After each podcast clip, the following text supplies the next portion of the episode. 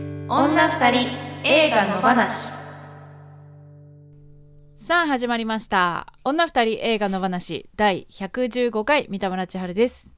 宇宙魔王ですこの番組ではシンガーソングライターの私たち女二人が映画について野放しに語っていきます映画好きなあなたやこれから好きになるあなたも一緒に楽しくおしゃべりしましょうはいあ、はい大丈夫です今の PP は大丈夫はでいす、大丈夫ですかはい、いやーどうですかなんかすごい涼しくなりましたね、ねなんいだきろうななりんかこの前の雨からみたいな感じしません雨台風台風だっけだったっけなんか雨降ってすごい涼しくなったなって印象があって、そうですねえこうやって季節って変わるんだなっていう気持ちうんうんうでんしみじみしております、でもその今収録してるのは週の頭、今日は月曜日ですけどはい今週はずっと天気が悪いみたいですねあこの後この後あーじゃあやっぱそこでこう天気が変わっていまくた気づいたら寒いっていうね気づいたら寒いよ本当そうなんですよねえもうなん年か末ですからね えそろそろ夏服が夏服が急におかしな感じになるっていうか、着てくと、、あれあれなんか私だけ夏みたいな感じにうんうんうんうんなってたりして、うん秋の装いもねちょっと準備しなきゃいけない感じですねそうですね,、んねでも今年の夏はさ真央ちゃんは結構うんアクティブにいろんなとこ行ったりしたんじゃないの、ええしたとも言えるしたとも言えるがどうなんでしょうね、うんなんつうかそのなんですかねコロナがあったからねコロナ前はどうだったかって言っても、まあもうちょっとやってた、あうん、まあ事務所にいそうたかっていうのもあるけどーはいはいはいうんっていうのでまあニュースタンダードこれがみたいな感じでうんうんうんうんやってますけどね、そうですね、うん私はね今年ははい夏服一個も買ってないですねあーそうですか、うんまあ外に出最近る服買ってない必要がない、うんね外に出るそうことが本当に減ったしまあ出たとしても近所散歩するぐらいうんうんうんなので、はいはい買い物行ったりうんもうなんていうか誰に会うわけでもないゴミ服ですよゴミ服私の 私の大好きなゴ ミ服あえてゴミ服をそれを着着て出かけてると安心するっていう出かけたいっていう ねそうそうゴミ服しかないはいはいはいそうででしすたかねうー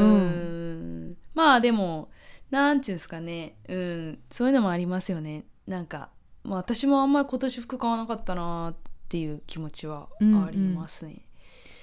あでも、うんもはやコロナ前のうんスタンダードそれこそスタンダードが全然思い出せない思い出せないですよね。ねえうん、ちょっと生活でもあまりにがも我々の場合は結構生活がそのね、コロナどうこうっていうか結構変わったじゃないですか、三田村さんは出産あったし、そうですね。ねえ、私はいもその引っ越したりとかあとは事務所はいはいはい抜けたりとかっていうのがあって、そういうのも含めてどうやって夏過ごしてたのかあんま思い出せないっていう、思い出せない。うん、まあそういうタイミングその人生の中でのそういうタイミングと、グ、うんコロナとなんかいろいろこう、一気に、うん一気に来たのかなっていうですね感じはするよね。うん、でもなんかちょっと今日の映画見てても思ったんですけどうん、うん、その子供の頃も何してたかはもう覚えてないなっていうのはすごいいや本当にあったそうなんかさ私、うん本当に覚えてなくて、うん、なんか例えば、ばさ地元のうん、幼なじみとかと久々にこう会ったりする時がたまにあはいはいあると、その昔の学生時代それこそ小中高ぐらいの時のうん話とか、はい全然覚えてないんだよねあなんかえ逆に私だけかな三っていうぐらい、うん、田村さんがあーじゃあ周りはわかっ周りは覚えてるのに三田村さんだけは覚えて知らないるみたいなうん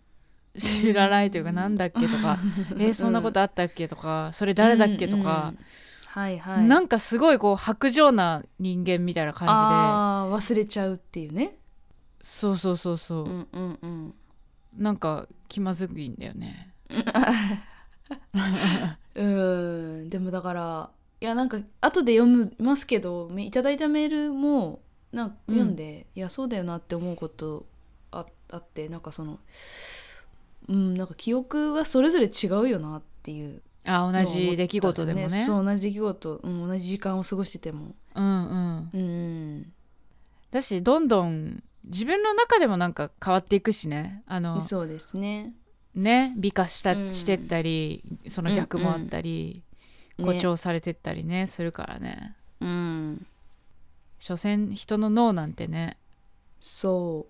う都合のいいように勝手にそうそうでだきからてる自から分も他人もあんまき信用しちゃいけないっていう か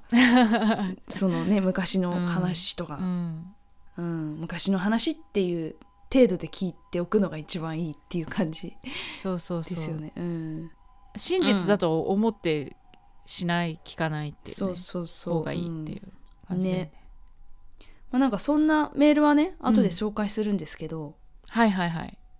普通にこう番組への感想メールが久しぶりにお書いていただいてそれ読みましょうか。はいねお願いしますえーっと野放しネームうっちーさん京都在住ありがとうございますチャンネル開設当時から拝見しています数回ですが YouTube のコメント欄にコメントを書いたことがありますかっこ精神ゼロの回などちょうど仕事などに疲れてなんだか今日は疲れたけど疲れたまま寝たくないなって気分の深夜に濃いめのコーヒーをすすりながらお二人のトークを拝聴することが多いですどこかへの忖度や誰かへの迎合とは無縁の自由でかっこいい意味で乾いたお二人の語らいに癒されます別に癒し系のトークではないのになんか癒されます一言で言えばコーヒーとよく合いますどうでもいいメールを失礼しましたこれからも楽しく聞かせていただきます残暑が厳しいですがどうかご自愛くださいということで優しいメールをいただきましたうんありがとうございますありがとうございま嬉すしいですねうんうんうんなんかなんつうんだろう我々のおしゃべりはなんかこう特に新しい知識が得られるものでもないし なんていうんですかね、すあの特に何かの目的やゴールのあるおしゃべりではない のでまあなんかそうですねこういうそう,、まさにこういう楽しみ方をしていただけるのがいいなと思いましたね。うんありがとうございます。ありがとうございますちょっと最近メールもなかなか減ってるので皆さんぜひねそうですようんどんどんくださいね。一つの作品を2週にわたって取り上げて語っていきます今週の作品は金沢智樹監督「サバ缶女が二人集まれば映画の話で日が暮れるダラダラズルズルゆるゆると今日も平和な木曜日今日も平和な木曜日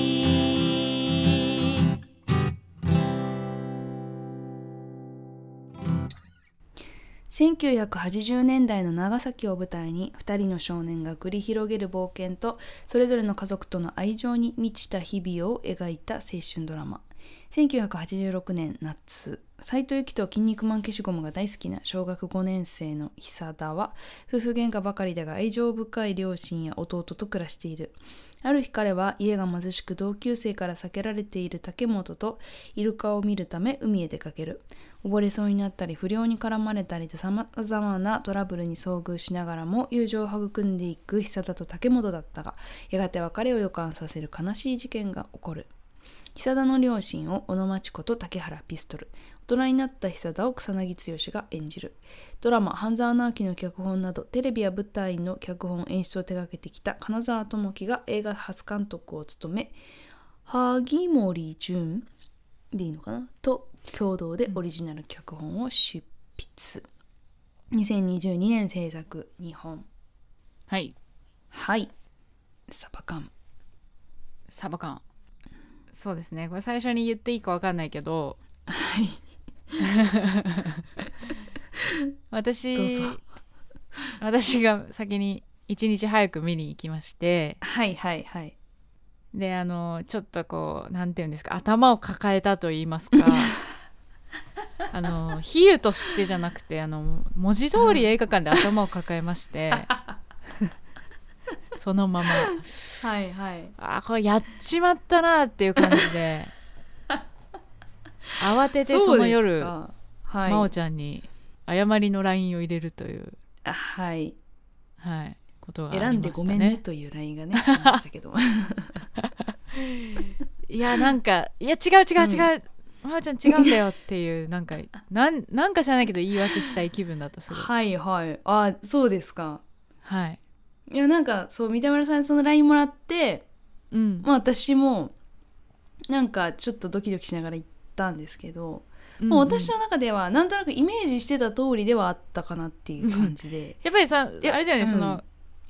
基本のさ邦画のこう、基本期待値が低いじゃん、真央ちゃんって多分そうそうそう私うんうはん多分そうなんですよ、そうだよねだからそそこんな感じかなと思ってあ大体こんな感じだなっていう感じで出たって感じ そうですね、はい、うん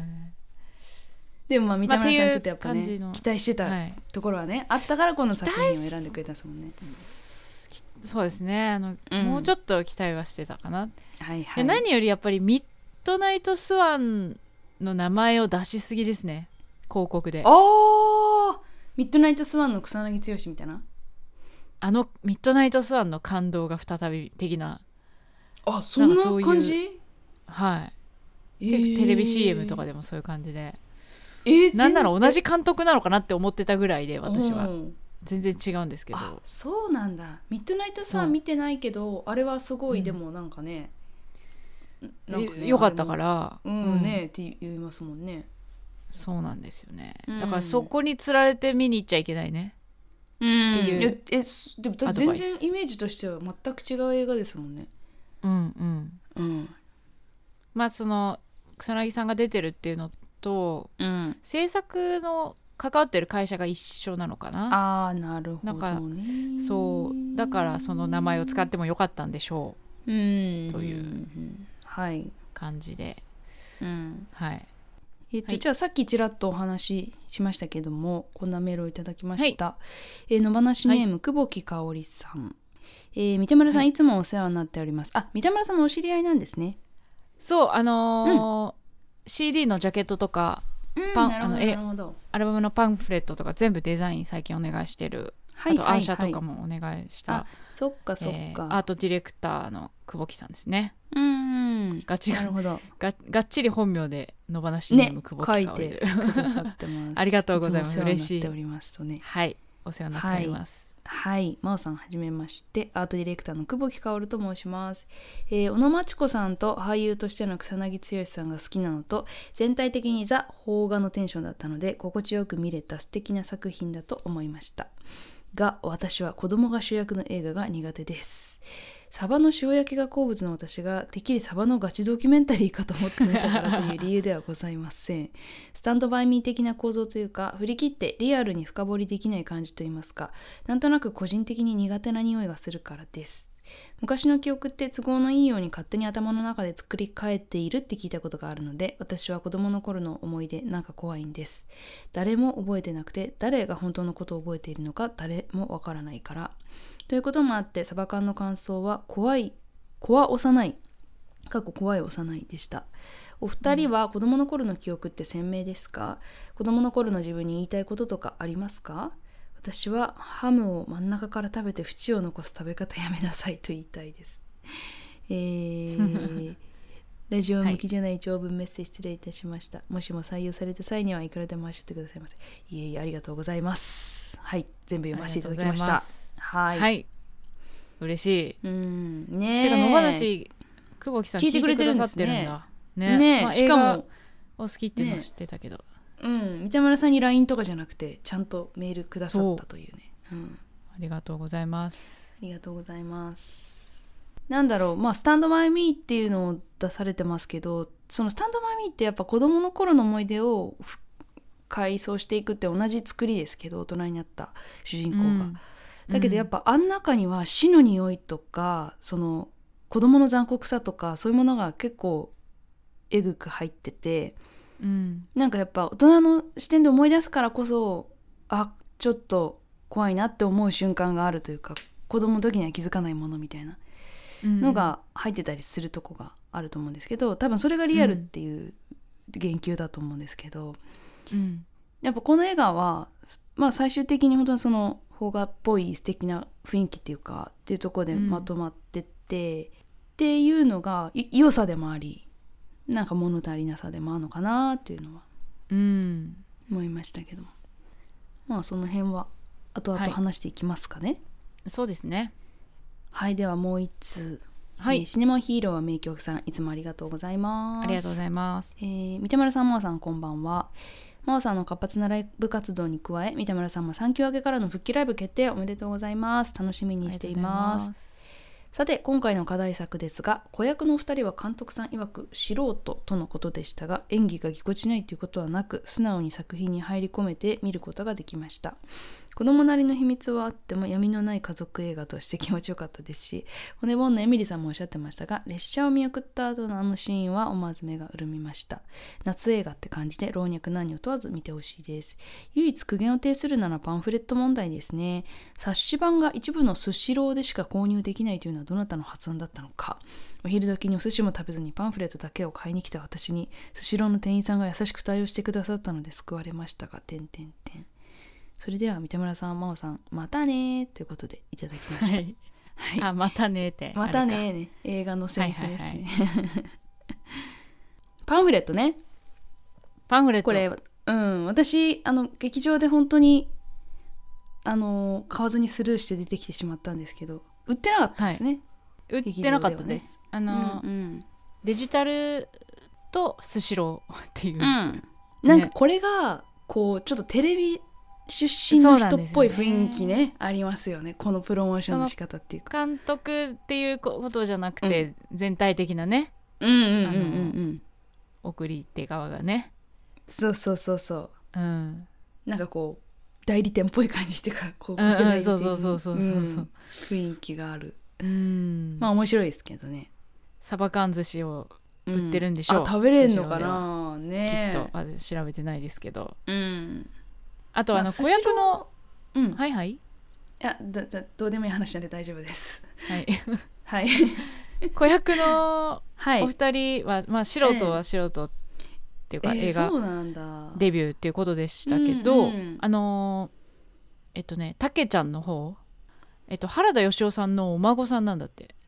孫うんそっかあなんかすごいあのお顔出しもジャニーズっぽい雰囲気あんなとか思ったけどやっぱりああそういうお家の子なんですそう、ねみたいですうーんその子がまだ赤ちゃんの時におじいちゃんは亡くなってるから全然、あー知らないけどそっかそうなんだでも映画が好きでいろんな映画見てるって言ってました、えーあのーパンフレットにパンフレットに書いてありましたあそうでしたかうんうーんじゃあまあ今後も活躍していきそうですねきっと、うんまあお二人、ね二人ともそうでしょうねうんうんあともう一人の主役の方の、はうんあの男の子はあの、はい弟もいたじゃないですか劇中で、弟はいはいいましたはいね、あれは実の弟ですね あそうはい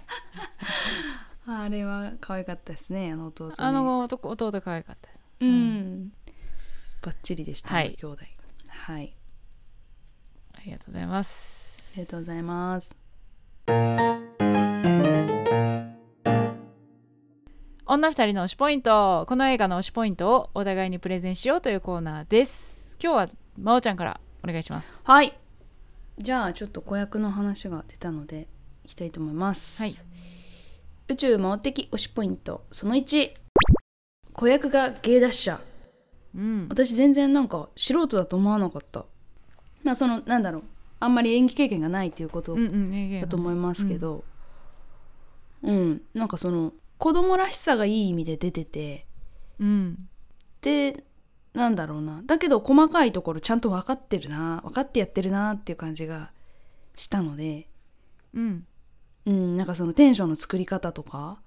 っていうのが、まあはいはい特にその竹本くんの方原田芳雄さんのお孫さんの方はうんうんなんかこのどういうふうに物語が進んでってるかとかなんかこうどういうえ空気感音楽が流れどういう音楽が流れてるかとかっていうのをなんかこう自分の中で分かってるような感じのお芝居だなっていうのを見てて思って、うんでもあの2人は少年っつってももう結構いろいろ分かってる年の子だなっていうのは思って。なんかその子供の頃の思い出を作るにしてはちょっと大きいんじゃないかなっていうのはちょっと思ったんですよね。のなんかあれっていくつぐらい小5とかのぐらいの感じ ?10 歳ぐらいうんで小す五、よねまあ、多分小5設定うん。で実際小5小6ぐらい、うん、だとそ思ういでますすよね。うんまあその頃自分のことも思ってもそうですけど結構まあ、うん友達との付き合いとかもなんかこう純粋なものだけじゃなかったっていうところあったんでなんかこうシビアな感じっていうのもあもう出てき始めてるんで小う5んうん小うん6って、だからなんかこう美化して描くにはちょっとでかいかなって思ったんだけどなんかそのニュアンスも結構本人たちは分かってるっていうか子供っぽすぎない感じ、子供っぽい演技をやろうとあんまりしてない感じもうんうん、あったんで、まあそれは演出もあると思うんですけどなんかそこはちょっとあのなんだろうそんなに引かずに見れたっていうか子供たちはのことに対しては、うんうんうんあんまりこう気持ち悪さを感じないっていうか子供が子供の演技してると思 われる思うとちょっと引いちゃう時はあるんですけうど、んうんうんそういう感じがなかったんで、まあ、でそうんの、絶妙な大人に形突っ込んでる感じもちょっとありつつ、うんうん、なんかこう好感が持てるそうですね子供たちって感じでしたね。う、うんんあのー主人公の、えっと久田くん久ちゃん、はいはいはの方い、のさあちゃん。顔が良かったですね顔良かった。漫画みたいな顔でしたね、ほんとね。そうそうそうそう、うん。もう一人の原田芳雄さんの孫お孫さんの方は、なんかこうオーラがあるというかねうんうん。ね。そういう感じで良かったです2人ともよかった。はい。はいではいきます三田村千春的推しポイントその1長崎の美しい風景が良かったですやっぱ長崎って、うん。あの私は高校の修学旅行で一回行ったことしかないんあ、ですけそうどなんだ。へえ。はいあのすごく坂が多いっていうイメージがあって、ある。うん。ねでだからこそのシーンなんか美しい景色がいっぱいあるんああ、だろそううでなすと思って、。ねうんうん今回の映画の中でも自転車で坂を急な坂道を登ったり下ったり、はい自転車でありまししたたりね。っていう風景はすごく綺麗でしたね、うんあと海うん。海とか、そうです島ね。う。うんちょっとあの一箇所一箇所なんかわかんないけど海のキラキラをなんか後からすごく足してる感じの絵があって、おーはいはい、それはちょっとすごいやりやりすぎてるなとは思ったけどはい、 まあでもあの山の上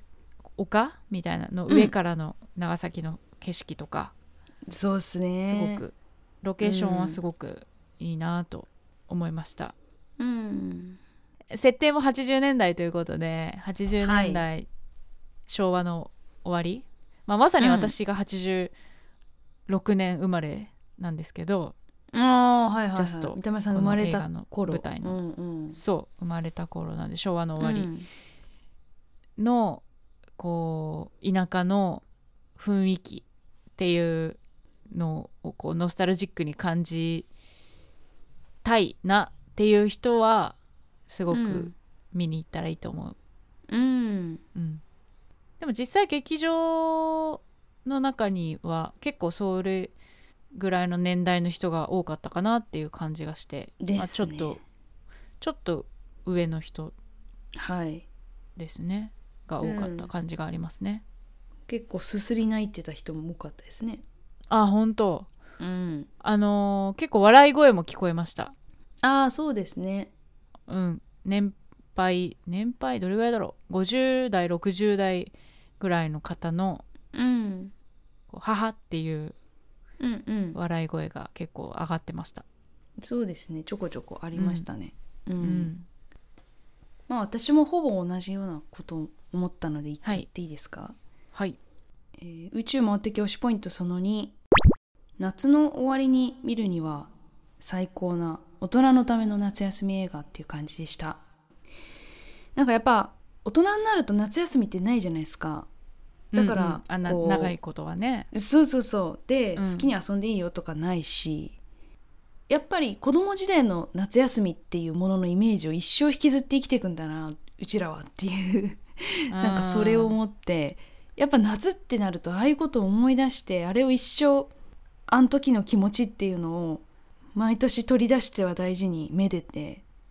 また夏が終わるとしまってまた来年取り出して見るみたいな、なんかそういうとこってやっぱどうしてもあると思うんですけど、なんかそういうところにはめるための映画だなと思ってうん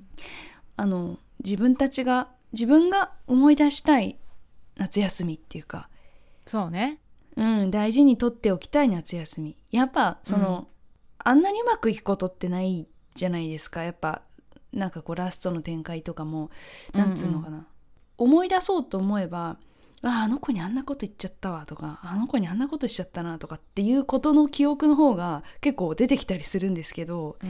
でそれなんかそをうこううんあや謝らなきゃいけないけど、謝りたかったけど、うん結局謝らないままできなかったとか,、ね、そもう二度と会えなかったとか、うん、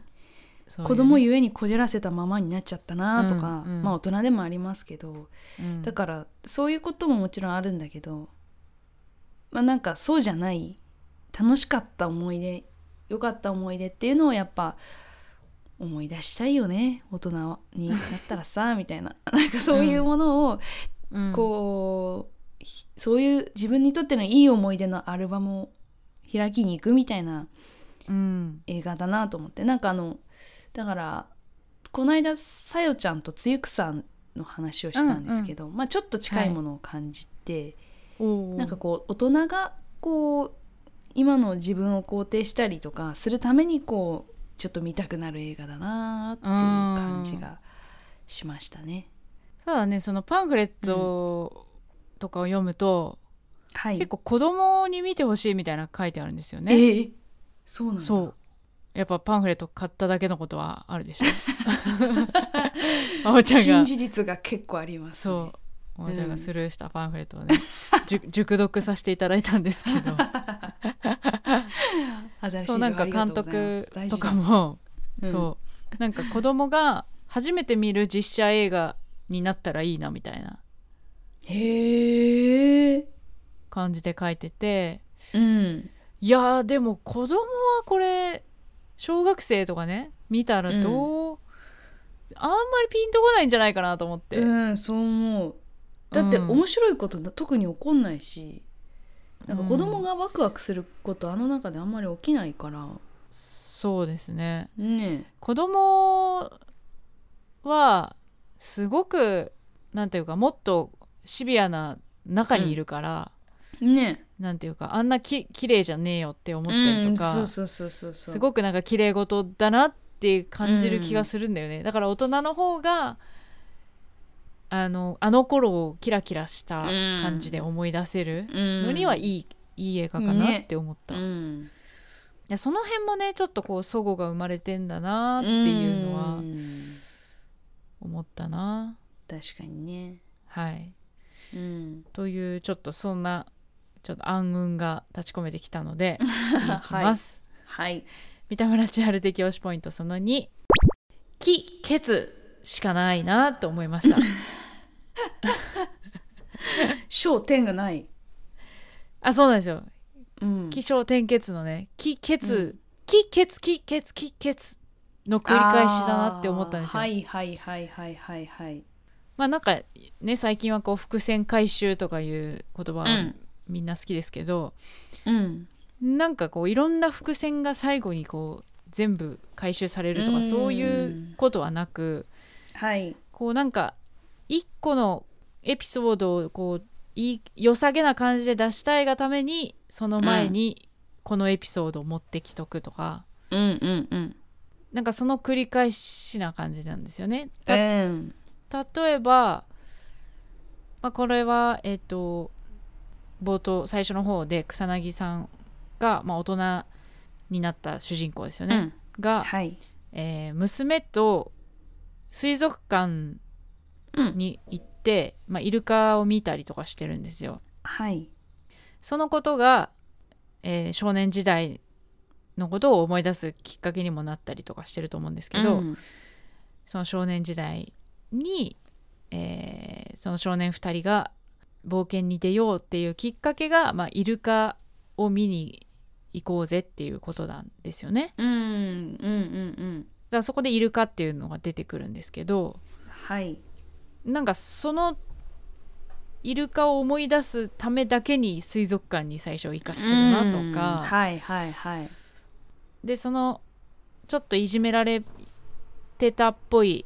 貧しい家の友達たけ、ちゃんがなぜ主人公ひさちゃん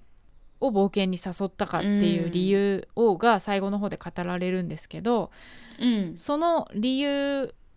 を言いたいがために、えーうんその前のシーンがその前というか、ん確かにそのね最初の方にあるうん出来事があるんですけどそれがあるとか、まあ、なんか一時が万事全部こう気血気血気血っていう感じ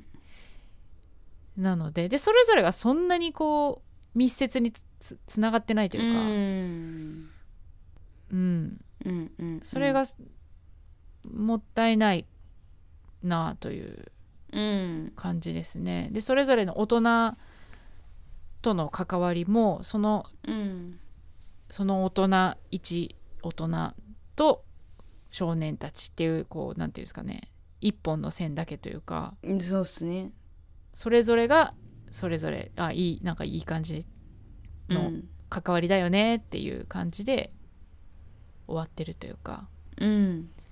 うん、なんかその辺がちょっと残念かなって思いました。うん確かにねそうだからいろんなことがつながってないとかそのまあつながっててもつながったものがさらにその先につながるとかっていううんことが起きていかないそっうていでうすねね。うんうんなんか起こる出来事とか出てくるうん人とかが全部そのストーリーのために起きてることストーリーのために出てきてること、うん言わせてるセリフっていう感じになっちゃってこう話を進めるための道具にしか見えてこないっていうのが、もったいない感じがあったかな。ううんんなんかあの小野町子と竹原ピストルを出しといてなんかすげえもったいない使い方してるなってそうです ね思いましたね。そのキャスティングがすごいね良そかっうたですけどね。あの岩松亮さんでしたっけあの、はいはいはいはい。みみかん農園のおっみさかんんと農か家の。うんううんん、とかめっちゃいいじゃんと思ったけどねなんかあれもあの人を出したいだけじゃんみたいな感じの、うんあれあれいるあのキャラクターっていう感じでしそうたでよすね。 ねあれあれ完全にいらなくないって思いましたけど。だから最後のあの最後のね ラストのの下りでちょっとこう一一泣きのシーンを作るがためのねねっていう感じがするよね、え、うん、あと一番は私はあのかなんかあの女の人だとあの高校生ぐらいのお姉ちゃんいたじゃん あれもなあーあれも謎だったあの人も謎謎だったでしたねなんでかもだ記から号最としてのなんかねえねえ憧れのお姉そうそうそうさそうんみたいなうん、最後にまああの人が出てきてっていうシーンあるけどなんかう、んうんあそうそのなんかねそれもいるいるかなそれって感じだったし、うんうんうんうん、押してんだか、引いてんだかわ かんないどうしてんだか引いてんだか 引ねいてんだかわかんないでも逆に見たくなるっていうねことはあるかもしれないし、まあまあそうだからなんはかいその、まあでも映画ってこんなもんでいいんだよなとも思ったんですよねなんかそのほ全部が全部緻密に作られた映画ばっかじゃなくなくてよ くてなんか大人がちょっと疲れたからなんかい綺麗な映像見たいとか可愛い子供見たいとかって思っう、てちょっっと泣きたいみたいなのにはやっぱすごいいいと思ったんですよね。うんそのすごいクオリティがすごい低いわけじゃないし役者さんもみんないいし、とうんなんか見見せてるすごい見せる力はやっぱあると思うんでなんかこうんうなんだろう怒り狂うまでダメな映画って感じでもないっていうか なんか映画ってこういう楽しみ方をする映画もあってもいいかもしれないなってなんか最後は思ってました。うんうん、そうね、まあ、なんか夏のね、暑暑そうそう期払いっていうんですかみたいな。大っ人て言うんですか、ねちょっとうん、暑くてだるくて疲れちゃったなみたいうんうな、ん大人うん向けにはなんかす,、うんごくいいと思います。うんはい、えー以上女二人の推しポイントでした。今夜朝まで映画もいいよね二人の話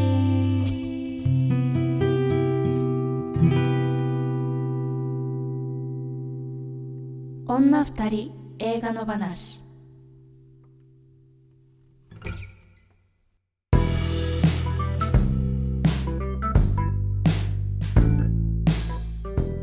ということで今週は前編なのでここまでですね、ちょっとあの、はい、アクセルかかってきたところで急ブレーキ踏んだ感じありますけれども、そうですね続き、はい、続きはねあの来週も喋っていきたいと思いますので、はいえーなんでこういうことになってるのかっていうね、 はいことをちょっと考えたいと思います。はい、えーこの番組はポッドキャストと YouTube で聞けますお好きな聞き方でどうぞ、えー YouTube の方はコメントやチャンネル登録グッドボタングッドボタンをお願いしますそして Twitter、Instagram やっておりますのでフォローお願いしますは感想やご意見は「ハッシュタグ二人の話」をつけてぜひどしどしつぶやいてくださいそして今週ももちろんやります、えーこの本編と合わせて映画のネタバレを含むさらに喋り足りないことを女二人映画裏の話として喋っておりますこちらは女二人映画裏の話のノートにつにて音声配信中で1つ100円で購入していただくと聞くことができますノーカットネタバレ終わりの野放しの投稿ぜひ聞いてみてくださいはい、じゃあ告知はいお願いします。はい、えー、と宇宙魔王はですね9月2日吉祥寺でライブしますあとは9月11日もバンドで、えー下北沢でライブしますので遊びに来てください、はいはい、三田村千春は、えー、産休からの復活ライブ11月う23日が東京でバンドでワンマンライブします青山月見る君を思うですそして地元の岐阜では12月の11日に弾き語りでワンマンライブしますのでぜひ来てください、よろしくお願いしますはいはい来週も木曜夜8時配信ですぜひ聞いてくださいここまでのお相手は三田村千春と宇宙魔王でしたさよならさよなら